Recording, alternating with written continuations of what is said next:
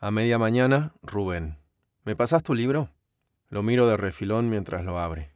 Tiene los ojos llenos de venas. Olor a noche larga. Firma sin mirarlo. Escúchame, tema fiestas. ¿Sí? Saca una planilla. Se complicó. Por lo que veo, vos tenés franco el 23 y el 24. Así que el 25 tenés que venir. Mismo año nuevo. Se te va a pagar la hora por feriado igual. Pero venir tenés que venir. Me lo quedo mirando. Ah, como ayer me dijiste, mueve la cabeza. Las cosas cambian. Esta mañana se me bajaron dos franqueros. ¿Se entiende? Macana si tenías algo armado, pero no nos queda otra. Después sube al Fox, escupe. Me mira con un codo apoyado en la puerta. Y fíjate de afeitarte, hermano. Esto no es un baile. Si me lo cruzara en la calle, digo yo. Si me lo... Al final laburo en las fiestas, le pongo a Sil. El 25 y el primero. Uy, no me digas, por... Me toca. ¿Pero no los podés cambiar, al menos uno de los días? Como si decidiera yo, me lo dice. Le pongo... Ya está. Acabo de almorzar y ando medio dormido, medio despierto. La veo venir, pero es nomás una mancha, una sombra que flota como adentro de un sueño. Recién cuando se planta en la ventana se me prende la tele. Mi Salvador, ¿cómo va? ¿Mucho calor? Lucila tiene el flequillo todo pegoteado, pero el vestido impecable y seco. Hoy está terrible, dice. Yo no digo nada, nomás disimulo la modorra derecho en la silla, pero después me acuerdo. Ayer pasó en la camioneta a un par de metros y ni saludó. Ahora de repente viene como si... Escúchame, Julián. Pone una mano en la ventana.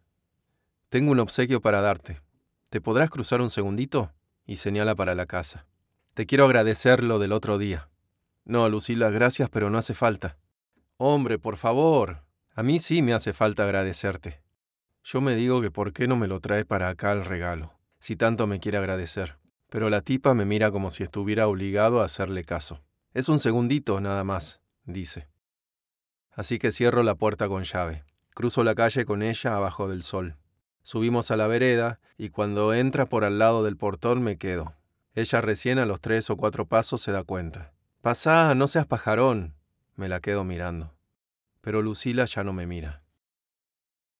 El comedor igual de oscuro que el otro día. Ese mismo olor raro a ropa vieja a madera húmeda, a encierro de mucho tiempo.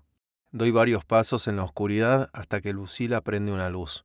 Miro la escalera de refilón. Hay un riel pegado a la pared que no vi el otro día. El riel sube en diagonal, con un soporte arriba, como los que vi un par de veces allá en Capital en las estaciones de los subtes, para la gente en silla de ruedas. ¿Venís? Tengo lo tuyo en la cocina. Cuando llegamos se pone a revisar un mueble, al lado de la heladera. Vuelve con un vino. ¿Qué te parece? Me lo muestra. Este es de los buenos, Julián. Un chileno deluxe. Y me mira de refilón. Ni se te ocurra tomártelo con soda. Estoy ahí de decirle que no tomo, pero el vino parece picante en serio.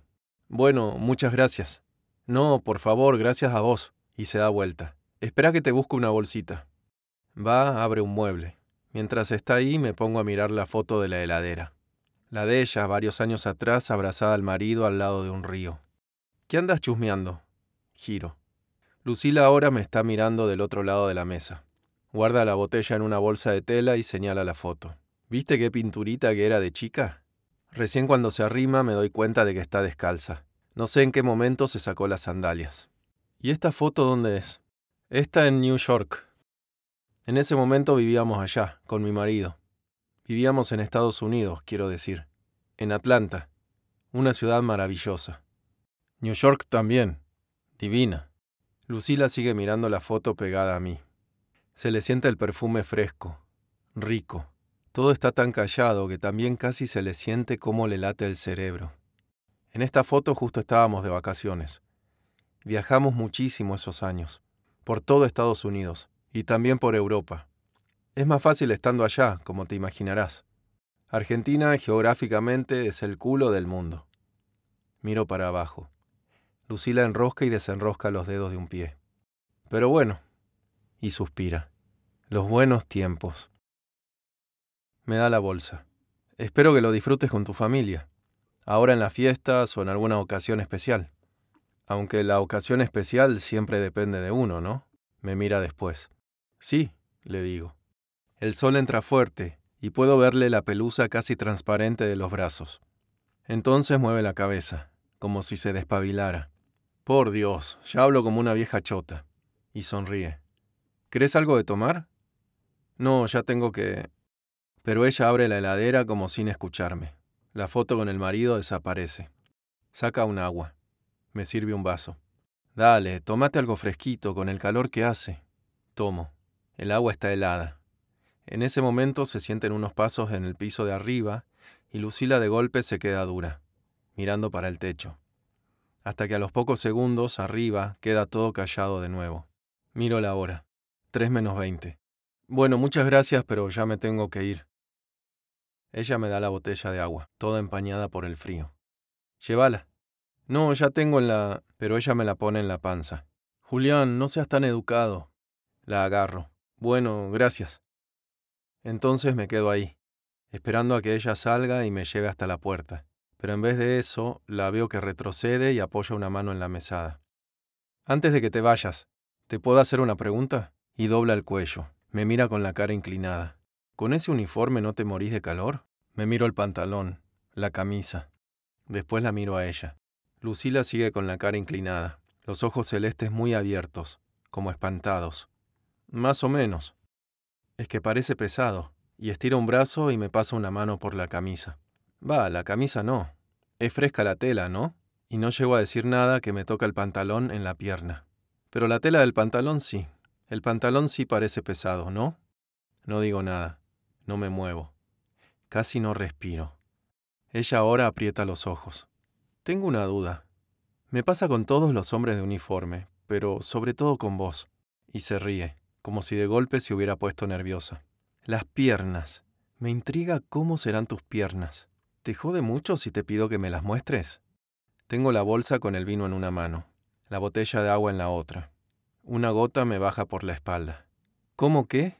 Sí, si me mostrás tus piernas, aunque sea una. Y se vuelve a reír. Igual estamos en confianza, ¿no? Digo, te lo pido porque ya sé que estamos en confianza. Los ojos se me nublan. Por un segundo veo todo blanco. Ella sigue sonriendo atrás de la nube que me tapa los ojos.